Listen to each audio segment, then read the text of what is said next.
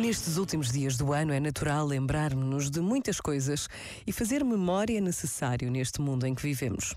Mas devemos fugir de saudosismos exagerados, de elogios menos verdadeiros.